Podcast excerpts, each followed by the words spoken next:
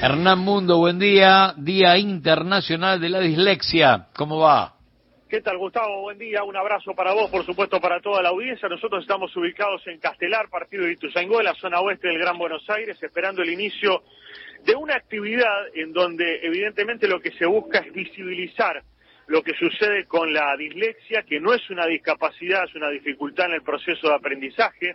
Se estima eh, de acuerdo incluso a la información oficial, a estadísticas oficiales y también, por supuesto, a las organizaciones que trabajan en el tema, que un 10% de los niños y niñas en edad escolar en la República Argentina y en el mundo tienen dislexia. Muchos llegan a la adultez sin ser diagnosticados y la idea es abrir la conversación para que tanto la, la inclusión como las adecuaciones sean una realidad que en definitiva le mejore la vida a las personas con dislexia, que lamentablemente eh, sufren eh, el mote eh, o descalificaciones o muchas veces burlas, en el caso de los niños y las niñas, y la pasan realmente mal en muchas oportunidades. De esto charlamos con María Arabetti, ella es presidenta de DIFAM, una organización que se dedica justamente a trabajar en torno a la dislexia y después vamos a contar por qué estamos en esta escuela que pertenece a la Universidad Abierta Interamericana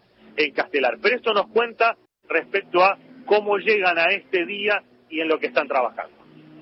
Y hacer un diagnóstico no es un, estigma ni sino que por ahí eh, lo que cargan estos chicos es el, rótulo de vago, de lento, de no puedo, eh, de no llego. Nosotros creemos que el diagnóstico da eh, la base sobre la cual yo voy a trabajar con este alumno en particular.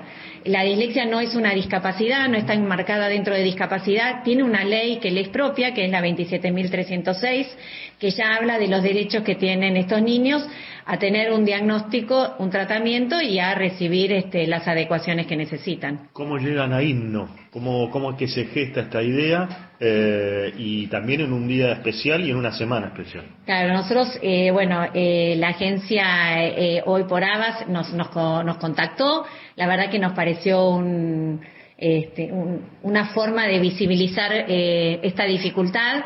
Eh, creo que es una idea así loca, si querés, eh, que a mucha gente le causó, bueno, como tocar el himno, bueno, es como, a veces tenemos como una cabeza medio cuadrada en este sentido, pero la verdad que la comisión directiva de DIFAM le pareció fantástica, es una forma de, realmente de llegar a más gente, de visibilizar lo que le pasa a estos chicos. Estos chicos tienen esta forma de ver las letras que infieren que les bailan, que se les mueven del renglón, unen mal las palabras. Y bueno, es una forma muy gráfica de ver lo que pasa en la cabeza de estas personas, que solamente ellos saben lo que sufren en el día a día con la lectura y la escritura.